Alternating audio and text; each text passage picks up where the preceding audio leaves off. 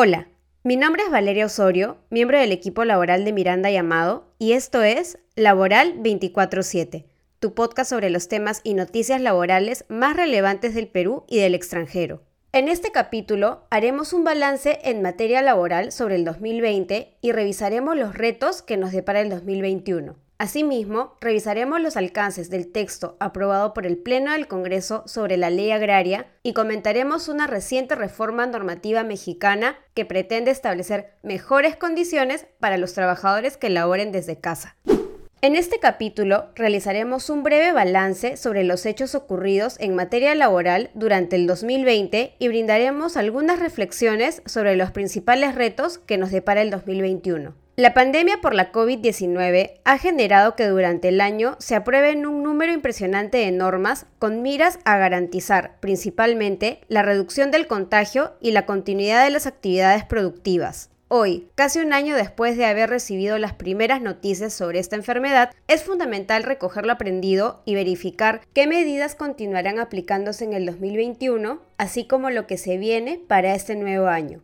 En el 2020, el mundo laboral se vio transformado drásticamente. A manera de ejemplo, podemos destacar dos grandes problemáticas que enfrentaron la mayoría de los actores en el mercado. En primer lugar, las dificultades en la continuidad de las labores y en segundo lugar, la gran incertidumbre de las medidas a tomar para la adecuada gestión en época de crisis. Sobre el primer punto, a fin de garantizar la continuidad de las labores de manera inmediata y sin poner en riesgo la seguridad y salud de sus trabajadores, se implementó el trabajo remoto como una solución más flexible al ya existente teletrabajo, pues permite el trabajo a distancia sin la necesidad de acuerdo previo ni la generación de sobrecostos para las partes. En el caso de que el trabajo remoto no pueda ser implementado, por la naturaleza de las actividades en la empresa, se otorgaría una licencia con goce compensable, y si todo ello no fuera posible de implementar, se reguló como última opción la suspensión perfecta de labores, la cual exigió el cumplimiento de determinados requisitos y la aprobación por parte de la autoridad de trabajo. Por otro lado, las empresas que debían continuar sus actividades de forma presencial por realizar labores esenciales o porque se encontraron autorizadas por el Plan de Reactivación de la Economía, se les exigió la implementación del Plan de Prevención contra el COVID-19, el cual consta de rígidos protocolos de bioseguridad para resguardar la vida y salud de los trabajadores. Todas estas medidas han sido implementadas en un contexto de mucha incertidumbre, ya que la información sobre el comportamiento del virus se ha venido descubriendo prácticamente sobre la marcha. Frente a estas dificultades, las áreas de gestión humana han sido claves para la implementación de planes de acción sostenibles que permitan un balance entre la continuidad de los servicios y el bienestar de los trabajadores. Ello con el reto adicional de efectuarlo con presupuestos golpeados por el impacto económico generado por la pandemia en casi todas las actividades económicas. La inversión inicial se centró principalmente en la implementación de medidas de seguridad, adecuación de espacios, lavamanos, señalización, equipos de limpieza y de protección personal, contratación de terceros especialistas en seguridad y salud ocupacional, así como en herramientas tecnológicas que permitan la fluidez en las comunicaciones con el personal. Por otro lado, se ha tenido que revisar los procesos internos y monitorear los riesgos ergonómicos y psicosociales relacionados al trabajo remoto, así como empezar a considerar carga de trabajo y sobreexposición a la información digital en el marco del respeto del derecho a la desconexión digital. Pues bien, el 2020 ha sido claramente un año de retos y enseñanzas, pero ¿qué nos deja como desafíos para el 2021? Sin duda alguna, el reto principal para este nuevo año será aprovechar las lecciones y el conocimiento adquirido, así como consolidar la transformación de la cultura organizacional. El uso de la tecnología en la actividad empresarial nos ha demostrado que el mito del trabajo presencial puede resolverse con nuevas formas de gestión de la productividad, Así pues, mientras que algunas empresas retornarán al trabajo presencial, la gran mayoría tiene pensado seguir aprovechando el trabajo remoto o introducir modalidades de trabajo flexible o semipresencial, incorporando dentro de su planificación nuevas formas de gestionar y evaluar el desempeño. Seleccionar y emplear la modalidad que se adapta mejor a las necesidades de la empresa será una de las primeras responsabilidades para el 2021. Ahora bien, Para el retorno al trabajo presencial, tenemos algunas tareas pendientes para este nuevo año, ya que las licencias con goce tendrán que ser compensadas a partir del 2021, lo cual implica organizar el trabajo de manera efectiva a fin de realizar las compensaciones cubriendo las necesidades de la empresa y sin exponer a los trabajadores a jornadas de trabajo extenuantes o a la suspensión permanente de los días de descanso semanal obligatorio. Encontrar el equilibrio entre ambas circunstancias será clave para incrementar la productividad y evitar accidentes de trabajo. Tengamos en cuenta además que Dentro del grupo de trabajadores que deben compensar los días de licencia, tenemos a los trabajadores del grupo de riesgo, que, al término de la emergencia sanitaria, habrán acumulado casi un año de licencia, razón por la cual recomendamos a las empresas no solo organizar los calendarios de compensación, sino también incorporar medidas alternativas de compensación con beneficios sociales que puedan hacer viable una pronta cancelación de los adeudos de los trabajadores.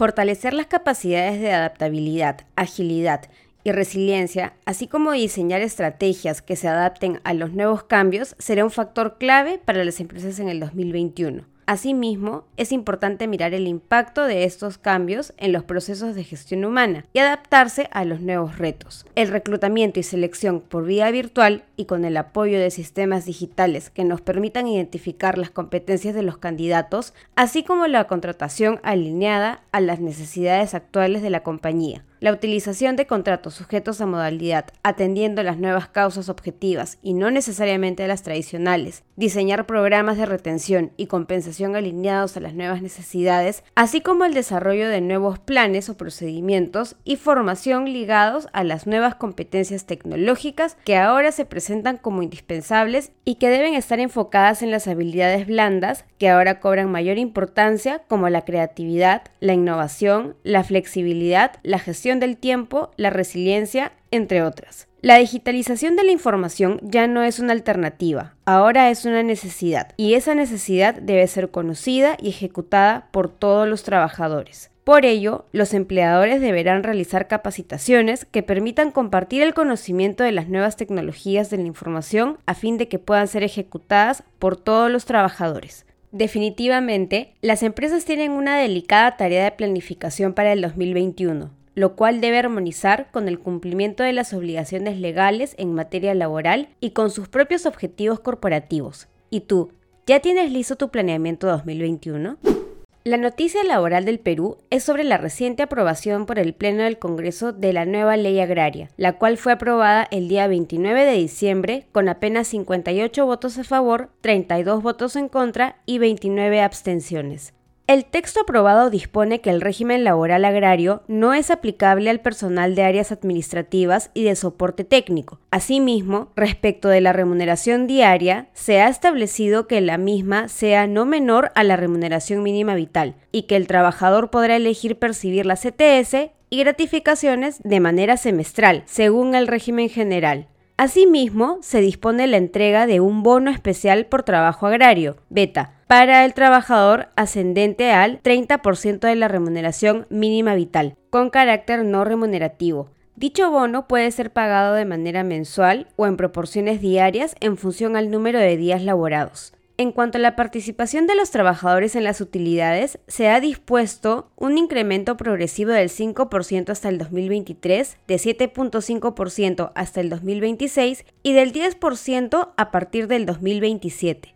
En cuanto a la contratación, se establece un derecho de preferencia en la contratación, ya sea que se contrate al trabajador por más de dos meses consecutivos por contrato de intermitencia, en empresas vinculadas o para dos temporadas distintas de cultivos.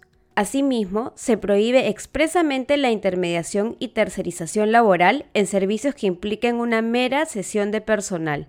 En materia de despido, se precisa que la indemnización será equivalente a 45 remuneraciones diarias por cada año completo de servicios con un máximo de 360 remuneraciones diarias.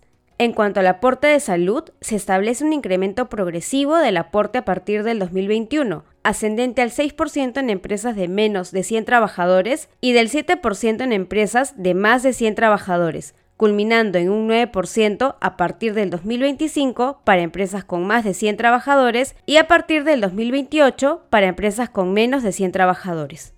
En cuanto al impuesto a la renta, se establece un incremento progresivo del impuesto a la renta del 15% hasta el 2022, del 20% hasta el 2024, del 25% hasta el 2027 y con el régimen general a partir del 2028 en empresas con ingresos mayores a 1.700 UITs. Pese a la votación aprobatoria bastante baja y a las observaciones de parte de los trabajadores agrarios y de las empresas del sector, esperamos que esta nueva regulación logre revertir la convulsionada situación social en el sector. Estaremos atentos. Y la noticia laboral del extranjero viene desde México, donde la Cámara de Diputados aprobó una reforma a la Ley General del Trabajo que busca ampliar la gama de derechos de los trabajadores que prestan servicios desde casa, la cual deberá ser analizada por el Senado para su posterior promulgación. La reforma regula, entre otros, dos aspectos importantes para los trabajadores que prestan servicios desde casa. Primero, propone que solo los casos en los que el 40% del trabajo se realice fuera del centro de labores sean considerados como home office. Y segundo, propone que los empleadores proporcionen, instalen y realicen mantenimientos periódicos a los equipos utilizados para el teletrabajo, por ejemplo, computadoras y sillas ergonómicas. Asimismo, propone que asuman los gastos del Internet y electricidad consumida. La finalidad de la reforma es brindar un mayor marco de protección a los trabajadores que ya venían prestando servicios desde casa o tuvieron que hacer tal transición debido a los riesgos de la pandemia del COVID-19. De esta forma, serán los empleadores los que deban garantizar ciertas herramientas y condiciones de trabajo de modo que los trabajadores no incurran en grandes costos y cargas que dificulten la labor desde el hogar. Otro aspecto importante de esta reforma es el especial énfasis que se hace al resguardo por la seguridad y salud en el trabajo y el derecho a la desconexión digital de los trabajadores, sea en modalidad trabajo remoto o teletrabajo. De no respetar estas condiciones, los empleadores podrían enfrentar demandas laborales de distinta índole. Si bien esta propuesta normativa debe ser analizada por el Senado de México, es interesante el enfoque que se pretende promover para aligerar ciertas cargas a las que han quedado expuestos los trabajadores durante la pandemia. Más aún, es importante tener un marco legal conciso que regule las condiciones laborales para las nuevas modalidades de trabajo que serán protagonistas en el 2021. En el Perú, se ha extendido la vigencia del trabajo remoto hasta julio del 2021 y muchos trabajadores seguirán prestando servicios desde casa, incluso por un mayor periodo de tiempo. ¿Podría el Congreso establecer una normativa con estas características?